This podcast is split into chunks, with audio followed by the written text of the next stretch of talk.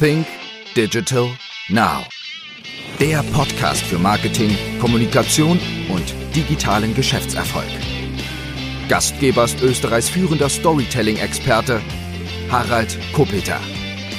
Hallo und herzlich willkommen zu einer weiteren Ausgabe von Think Digital Now. Mein heutiger Gast ist Hermann Eigner und Hermann Eigner ist Geschäftsführer von Fressnapf Österreich. Und äh, für alle, die Hermann Eigner noch nicht so genau kennen und das Unternehmen nicht so genau kennen, darf ich das einfach mal kurz vorstellen. Fressnapf ist österreichweit mit 134 Filialen Marktführer bei Tierfutter und Zubehör. Die österreichische Fressnapf GmbH wurde 1997 gegründet und ist der erfolgreichste Auslandsmarkt für die gesamte Fressnapfkette mit über 1000 Mitarbeitenden. In Europa ist Fressnapf Marktführer im Heimtierbedarf. Die Fressnapfkette mit derzeit rund 1800 Fachmärkten in elf europäischen Ländern erwirtschaftet mit rund 15.000 Menschen aus 50 Nationen einen Jahresumsatz von 3,15 Milliarden Euro. Die Fressnapfkette legt sehr großen Wert auf ein breites und vielfältiges Sortiment in modernsten Märkten, stationär wie online. Ich gehe mal davon aus, dass viele von euch auch die Märkte von Fressnapf kennen. Ich habe selber eine Katze zu Hause. Ich kenne den einen oder anderen Fressnapfmarkt auch. Klarerweise ist ähm, die Fressnapf-Gruppe Förderer verschiedener gemeinnütziger Tierschutzprojekte und baut natürlich auch in dieser Weise ihr soziales Engagement in den verschiedensten Initiativen aus. Eine davon nennt sich ähm, tierisch engagiert. Und auch über das Thema werden wir heute sprechen.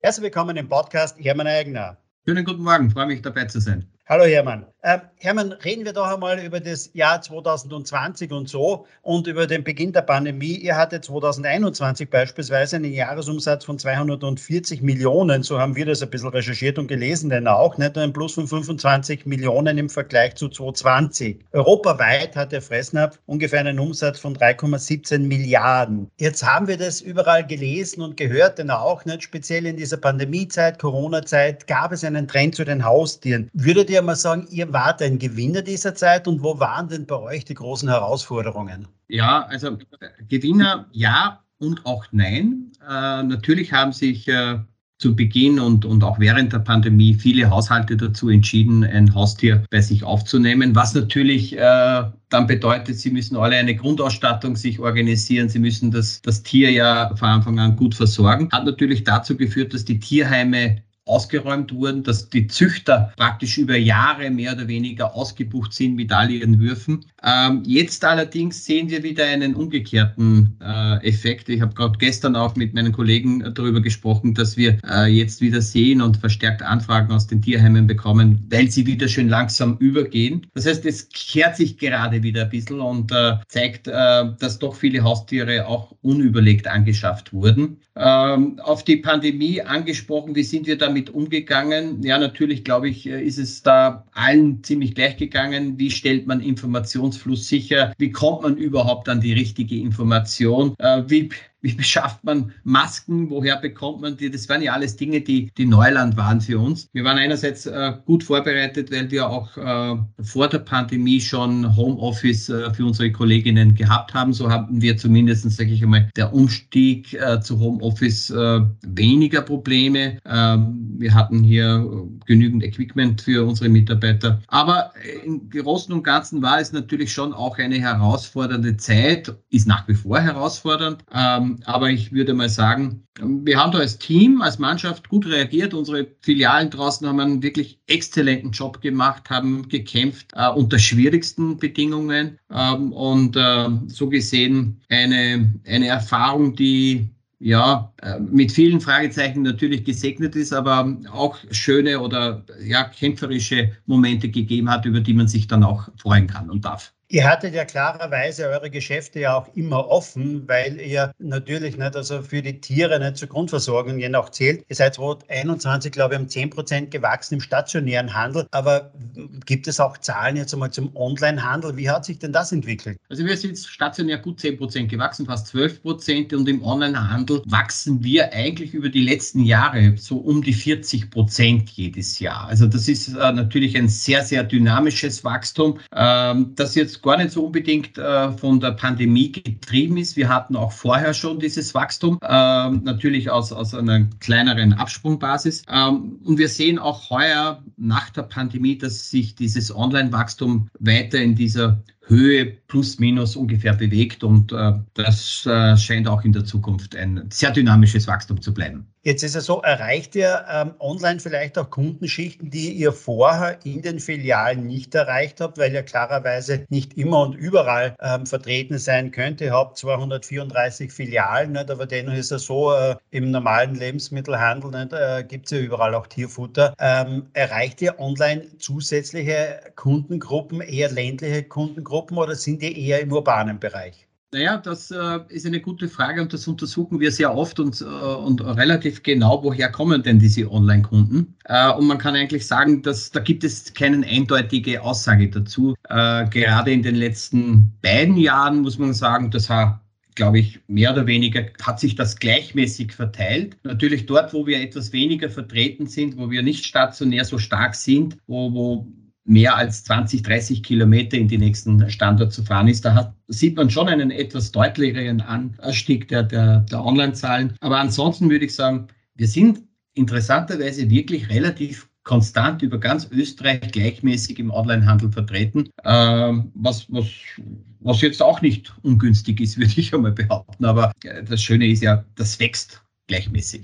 Jetzt ist es so, wenn ich bei, zu euch in eine Filiale gehe, habe ich natürlich immer wieder kompetente Beratung. Wie schaut das Ganze eigentlich online aus? Wie kann ich online beraten werden? Denn wenn es um das Thema Tier geht, ist es doch so, da wollen viele einfach das Beste für ihr Tier und haben dazu auch immer wieder Fragen. Wie geht ihr online mit dem Beratungsthema um? ist ein äh, ganz wichtiges Thema bei uns und äh, äh, hier haben wir sehr, sehr viele Fragen, die online reinkommen. Äh, wir verweisen hier immer auf unseren äh, Fressnapf Pfotenclub. Äh, der Pfotenclub bei uns ist so ein Life Circle Club, wo praktisch der Lebenszyklus abgebildet wird für Hund und Katze. Äh, und hier in diesem Club haben wir drei Experten beschäftigt. Eine Tierärztin für medizinische Fragen, einen Hundepsychologen und einen Katzenspezialisten, äh, die sage ich mal, sehr, sehr gut diese Fragen abdecken können. Äh, und wir versuchen natürlich hier äh, relativ rasch auch äh, immer eine Antwort zu bekommen von den Experten, so dass wir das auch an den Kunden weitergeben können. Darüber hinaus betreiben wir ja gemeinsam mit,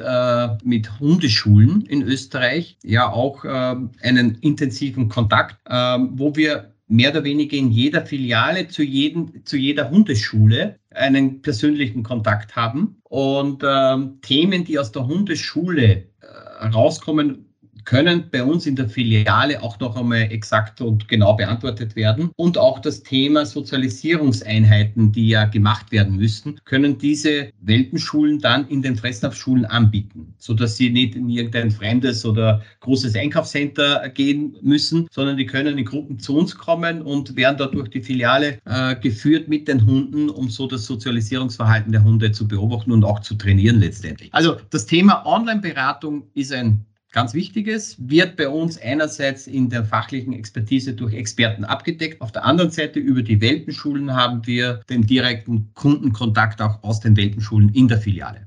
Diese Online-Beratung und wie du gesagt hast, diese Fragen, die reinkommen, wo kommen die Fragen denn rein? Ist das per E-Mail? Ist es ein Chat? Äh, funktioniert das Ganze über die Social-Media-Kanäle? Wo kommen denn die meisten Fragen rein, beziehungsweise wie werden sie dann beantwortet auch? Also die Fragen kommen über sämtliche Kanäle rein. Also ich glaube, da, da, da kann ich jetzt gar nicht sagen, kommt das Telefon vor den E-Mail, ist das E-Mail vor den Social-Media-Kanälen. Wichtig ist, glaube ich, für uns und auch für unsere Kunden, dass wir das relativ rasch beantworten. Es muss, der Kunde muss immer gehört werden und dazu gehört ganz einfach, ja, wir haben deine Frage verstanden, wir geben die entweder an einen Experten weiter oder können sie direkt beantworten. Äh, das Entscheidende ist ganz einfach, äh, dass man in schnellen Kontakt mit dem Verbraucher bleibt äh, und dass man auch aus, aus, aus der Community heraus und aus, aus, aus, aus, ja, aus, aus diesen verschiedenen Kanälen immer wieder die richtigen und äh, ja, Reaktionen abgibt und, und, und hier äh, reagiert auf diese Kundenanfragen.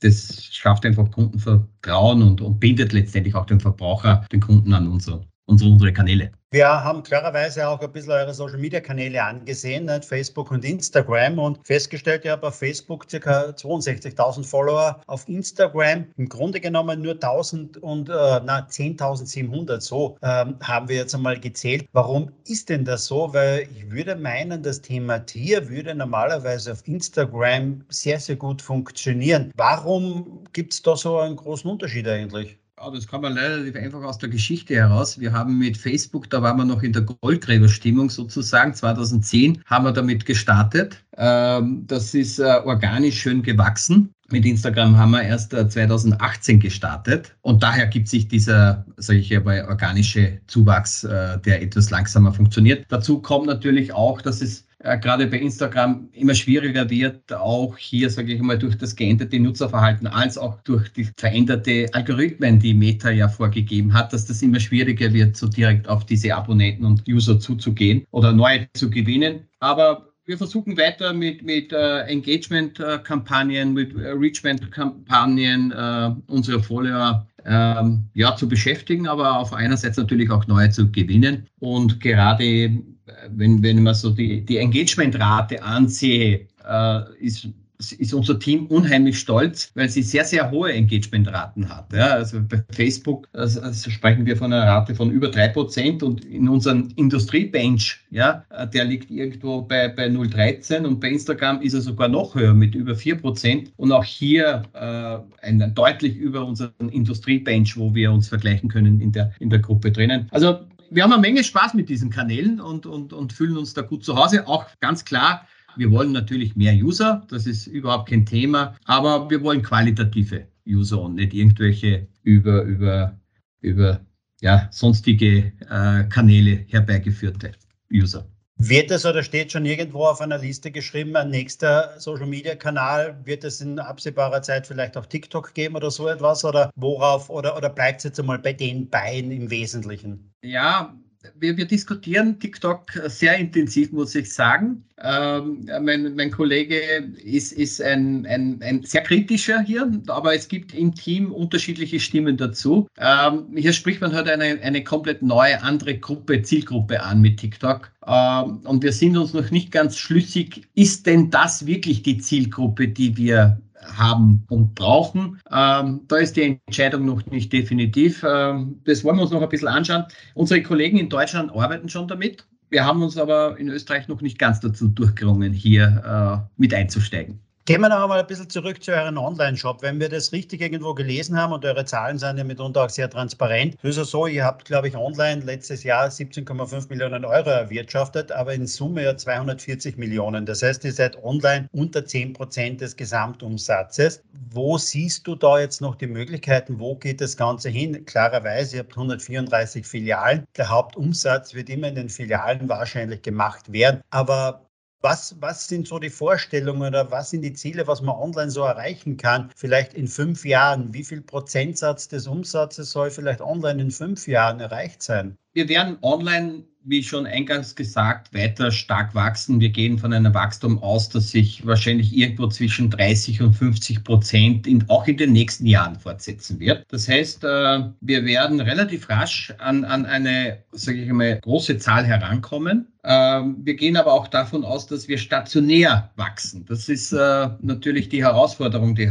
die wir haben. Ähm, wir sehen es aber einfach so, dass wir diese, dieses, diesen Online-Bereich, diesen digitalen Bereich mehr und mehr zum, zum Multiplizieren unseres Ökosystems äh, verwenden werden. Was ist dieses Ökosystem? Wir wollen, wir sind heute, sagen wir so, wir sind heute ein klassischer Versorger. Jeder Fressnapf-Kunde weiß oder so wie man Fressnapf kennt, ich kann mein Futter bei Fressnapf kaufen, ich kann meine, meine äh, Zubehörartikel bei Fressnapf kaufen und dann war es dann auch schon. Was wollen wir in Zukunft? Wir wollen hier in Zukunft mehr der Umsorger werden, also vom Versorger zum Umsorger. Und dieses Umsorgerthema ist ein, ein, ein Thema, wo, wo ganz einfach all diese Dinge, die ein, ein Haustier braucht, äh, ein Hundefriseur, ein Tierarzt, ein Training, ähm, was auch immer da reinfällt, soll über diesen digitalen Kanal abgebildet werden. Und da machen wir jetzt gerade diese Woche, starten wir am Freitag mit unserer Fressnapf-App den ersten Schritt dazu, um mehr in dieses Ökosystem, in dieses Fressnapf-Ökosystem, in dieses Fressnapf-Umsorger-Konzept einzusteigen, wo der Verbraucher dann nicht nur sein Loyalty-Programm da drinnen haben wird, sondern auch viele, viele äh, Services äh, herausfinden und, und, und, nützen kann. Und äh, ja, ich glaube, es wird, es wird äh, weiter diese zwei Schienen geben. Es wird äh, online stark wachsen. Wir werden aber die Filiale und unser stationäres Geschäft ganz einfach äh, mehr und mehr ausbauen zum Service Point, äh, zum, zum äh, Kennenlernen der Marke, zum Erleben der Marke, wobei natürlich immer auch dieser erste digitale Kontakt wahrscheinlich mehr und mehr äh, im Vordergrund stehen wird. Habe ich das richtig verstanden? Am Freitag startet die Fressnapf-App. Am Freitag startet offiziell die Fressnapf-App und äh, das ist ein, ein, ein, eigentlich ein, eine ganz große Sache. Das größte Ding, das wir heuer vorhaben, äh, nämlich äh, digital diese, diese App äh, ja, loszutreten und hier diesen, diesen Friends-Rabatt, äh, da geht es ja um dieses, in dieser App ist dieses Friends-Programm drinnen, dieses Loyalty-Programm drinnen, äh, wo wir alle, für alle App-Nutzer 5% äh, Rabatt geben können. Und ich hoffe, dass das ähm, ein guter und schöner Erfolg wird. Äh, ich glaube, die Voraussetzungen sind gut. Die Menschen sind digital eingestellt, wollen das auch immer mehr digital. Und äh, wenn man dieses Loyalty-Programm, unser Friends-Programm hier in der App abbilden, dann kann das und wird das hoffentlich äh, der erste Schritt in eine schöne digitale Zukunft sein.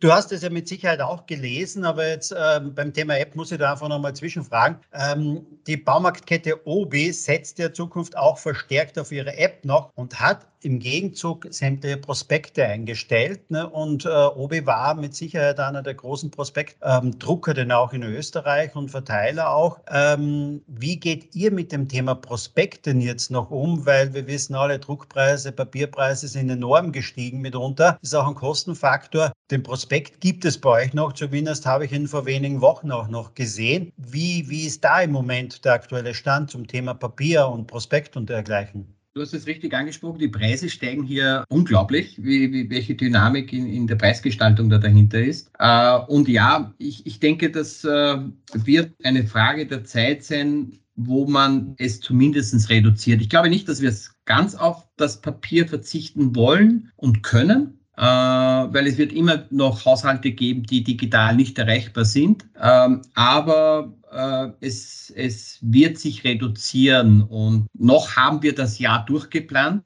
äh, mit Papier auch zu unterstützen. Ich gehe aber davon aus, dass wir schon nächstes Jahr äh, zumindest die Auflage reduzieren und sage ich einmal, an der Anzahl, an der, an der Häufigkeit noch nicht drehen, aber vielleicht an der, an der, an der, an der Auflage reduzieren. Also das, das wird ein Thema und es wird auch ein bisschen davon abhängen, wie schnell bekommen wir unsere Kunden in diese App rein, wie viel, wie viel User haben wir da, wie viele Nutzer haben wir da, wie erfolgreich können wir das an, an unsere Kunden bringen. Umso schneller, umso mehr Verbraucherkunden wir da reinbekommen, umso intensiver wird man darüber nachdenken, mehr und mehr von Papier Abstand zu nehmen.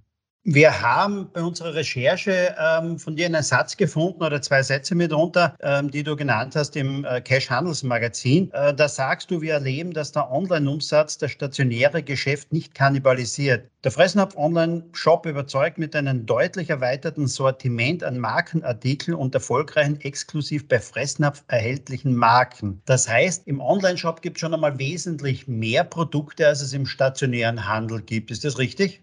Das ist richtig. Äh, das ist, äh, wir haben ja Flächen, die irgendwo zwischen 300 und 1000 Quadratmeter sich bewegen. Und wir haben äh, Flächen mit, mit Lebendtürer-Angebot. Das heißt, hier findet man von vornherein ein etwas anderes zusätzliches Sortiment noch. Man kann davon ausgehen, dass eine klassische Fressnapf-Filiale irgendwo an die 5.000, 6.000 Artikel hat und wir im Online-Shop über 12.000, 14.000 Artikel anbieten. Also doch mehr, mehr oder weniger die doppelte Anzahl Artikel.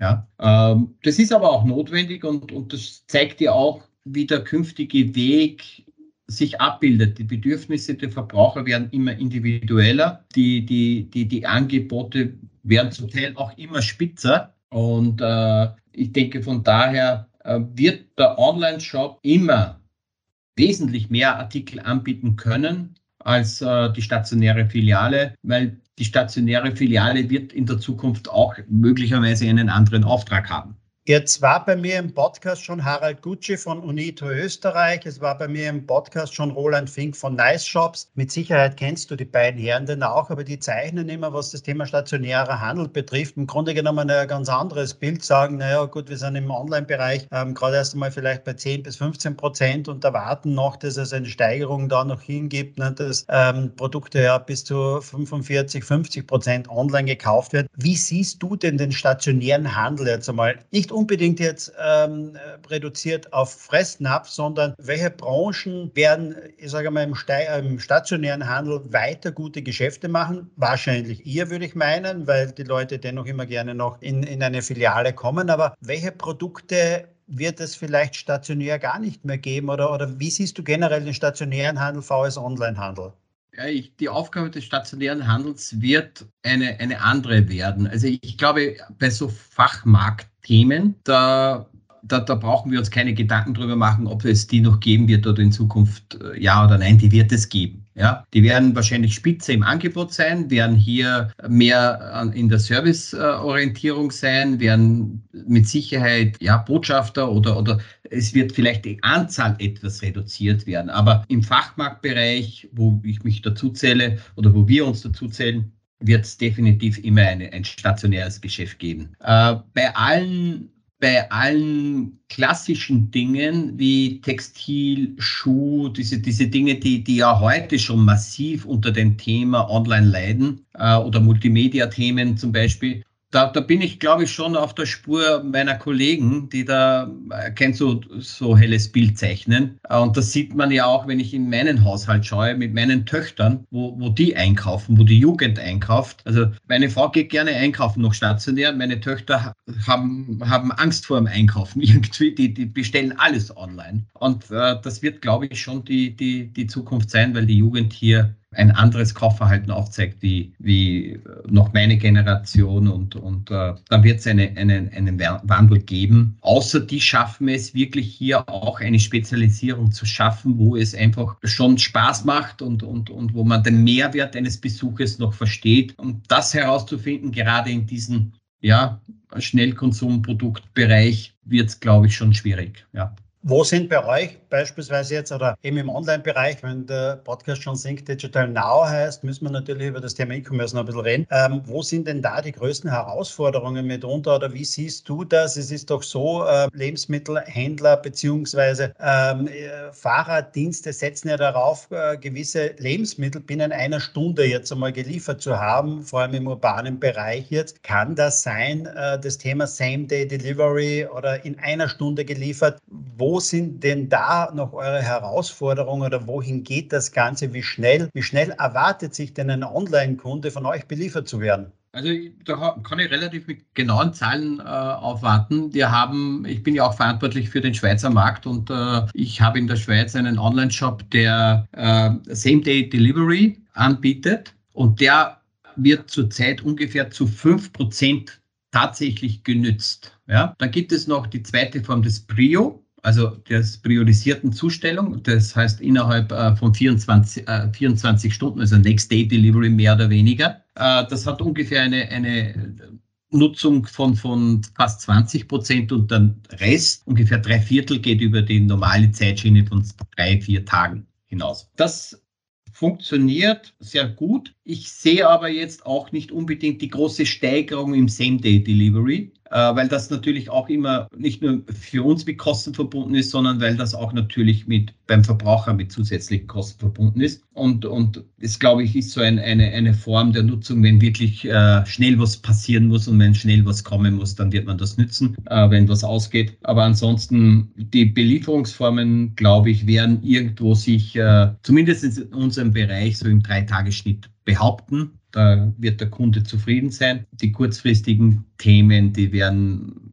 ist, ist, ist natürlich dann, sage ich mal, je nach Notwendigkeit, wie schnell was kommen muss und der eigenen Flexibilität abhängig. Wenn wir das richtig gelesen haben, feiert ihr heuer euer 25-Jahr-Jubiläum. Worauf seid ihr denn im Grunde genommen am meisten stolz, so die letzten 25 Jahre? Weil ihr habt ja schon ganz, ganz viel erreicht. Und wenn man so viele Filialen hat äh, europaweit, dann ist man schon sehr, sehr weit gekommen. Aber worauf seid ihr denn am meisten stolz? Ich glaube, am meisten können wir oder kann die Branche stolz sein, dass das Haustier einen komplett anderen Stellenwert heute hat als wie vor 25 Jahren. Äh, wenn man heute in die Haushalte schaut, dann ist das Haustier der Star, der Liebling. Und das war, glaube ich, vor 25 Jahren nicht ganz so. Da war es ein Mitläufer und äh, der hat einen begleitet. Und ich glaube, da haben wir als Unternehmen sehr viel dazu beigetragen, dass das so ist. Und wenn ich äh, noch andere Dinge aufzähle, dann glaube ich, können wir stolz sein auf das Thema. Wir haben irrsinnig viel für, für Tierschutz gemacht. Wir engagieren uns auch hier sehr, sehr stark. Wir sind äh, sehr lokal verbunden mit vielen Tierschutzheimen, äh, unterstützen diese und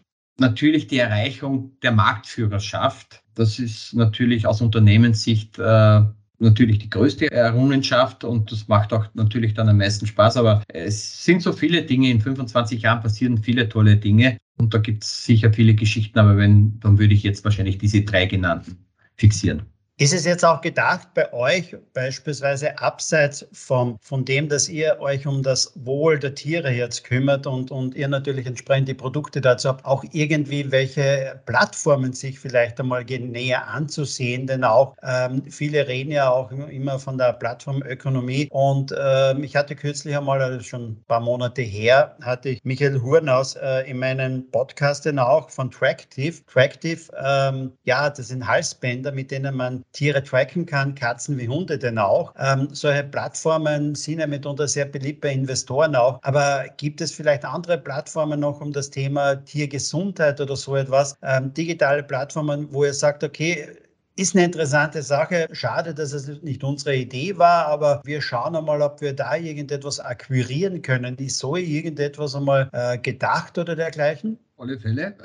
Es ist ein super spannendes Thema. Wir haben ja im Konzern äh, dafür auch ein, ein, eigenes Ressort, das sich nur ausschließlich um, um genau diese innovativen Dinge, Dinge kümmert, äh, die auch Ausschau halten nach äh, ja, Kooperationsmöglichkeiten, Investmentmöglichkeiten, Einstiegsmöglichkeiten. Und weil du äh, das, das äh, von, von Michael Hornaus angesprochene äh, Tractive-Gerät ansprichst, wir haben einen, einen Fressnapf-Tracker, sehr erfolgreich jetzt in Deutschland äh, vor ein paar Wochen eingeführt, 50.000 Stück innerhalb kürzester Zeit äh, hier verkauft. Wir werden es heuer noch in Österreich auch einführen, diesen Fressnapf-Tracker, der ungefähr ähnliche Funktionen hat wie, wie äh, das Gerät von, vom Kollegen. Und äh, das, das, das Thema darüber hinaus ist für uns das Thema Ökosystem, das ich im Vorfeld schon einmal angesprochen habe. Genau diese Plattform wollen wir sein. Wir wollen diese Plattform sein für alle Dienste, für alle Services,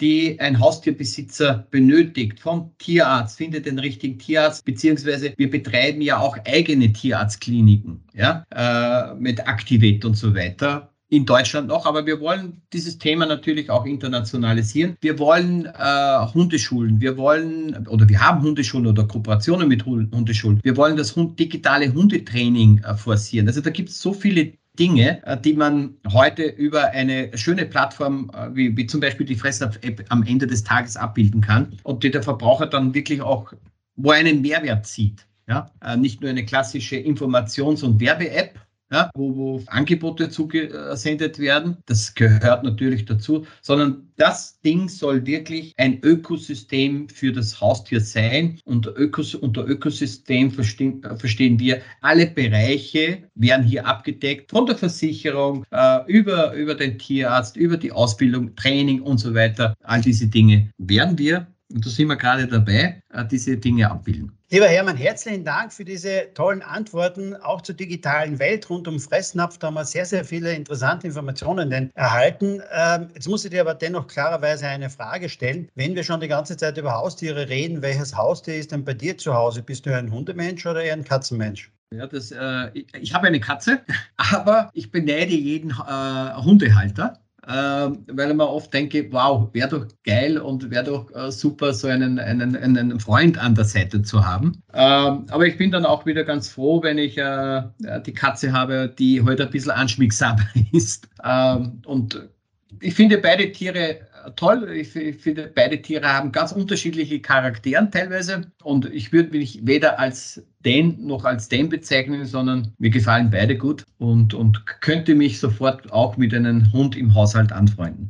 Lieber Hermann, herzlichen Dank für das ausführliche Interview. Äh, zum Abschluss, so wie immer beim Think Digital Now Podcast, gibt es äh, so noch zwei, drei Fragen zu deiner persönlichen digitalen Welt. Meistens äh, frage ich meine Gäste denn mitunter, welche sind denn deine Lieblings-Apps auf deinem Handy und bitte unterscheiden zwischen meistgenutzte Apps und Lieblings-Apps. Das ist nicht immer das Gleiche muss man unterscheiden zwischen beruflich, da hat man natürlich auch seine, seine, seine meisten Kontakte drin, aber wenn ich jetzt meine private, dann ist das wahrscheinlich ja die ORF.at-App, weil ich ganz einfach wissen will, was tut sich äh, in der Welt, was, was geschieht gerade. Man findet mich wahrscheinlich auch, äh, oder ich ertappe mich oft auf Willhaben, wieso auch immer. Und ja, ich denke, das sind von mir die zwei meistgenützten Apps. Wenn du ähm, von mir 5000 Euro bekämst, um sie zu investieren und du hättest zwei Optionen, entweder in Lufthansa oder Airbnb, also sagen wir mal so Old Economy oder New Economy, ähm, wie man das so schon sagt, äh, was wäre deine, was wäre dein Favorit?